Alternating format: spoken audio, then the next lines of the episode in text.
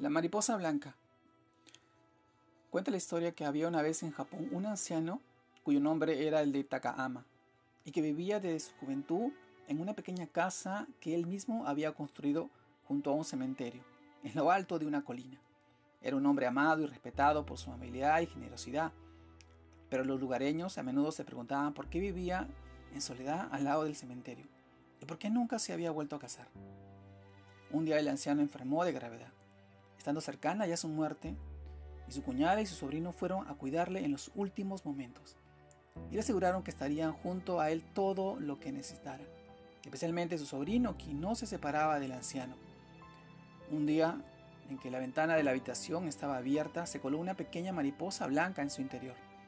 El joven intentó espantarla en varias ocasiones, pero la mariposa siempre volvía al interior y finalmente cansado la dejó revolotear al lado del anciano. Tras largo rato la mariposa abandonó la habitación y el joven curioso por su comportamiento y maravillado por su belleza, la siguió. El pequeño ser voló hasta el cementerio que existía al lado de la casa y se dirigió a una tumba, alrededor de la cual revolotearía hasta desaparecer.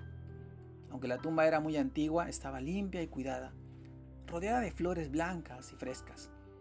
Tras la, tras la desaparición de la mariposa, el joven sobrino volvió a la casa con su tío para descubrir que éste había muerto.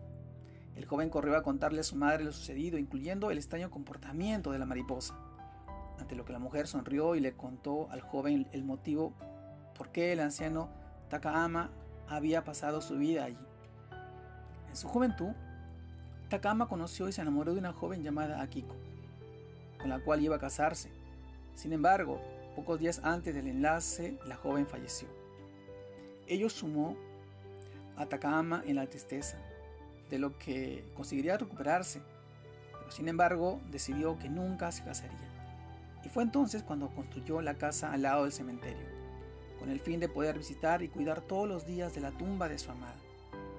El joven reflexionó y entendió quién era la mariposa, y que ahora su tío, Takama, se había reunido al fin con su amada Akiko un hermoso cuento de origen japonés que nos habla sobre el amor, concretamente de un amor capaz de trascender el tiempo e incluso la muerte, un amor eterno.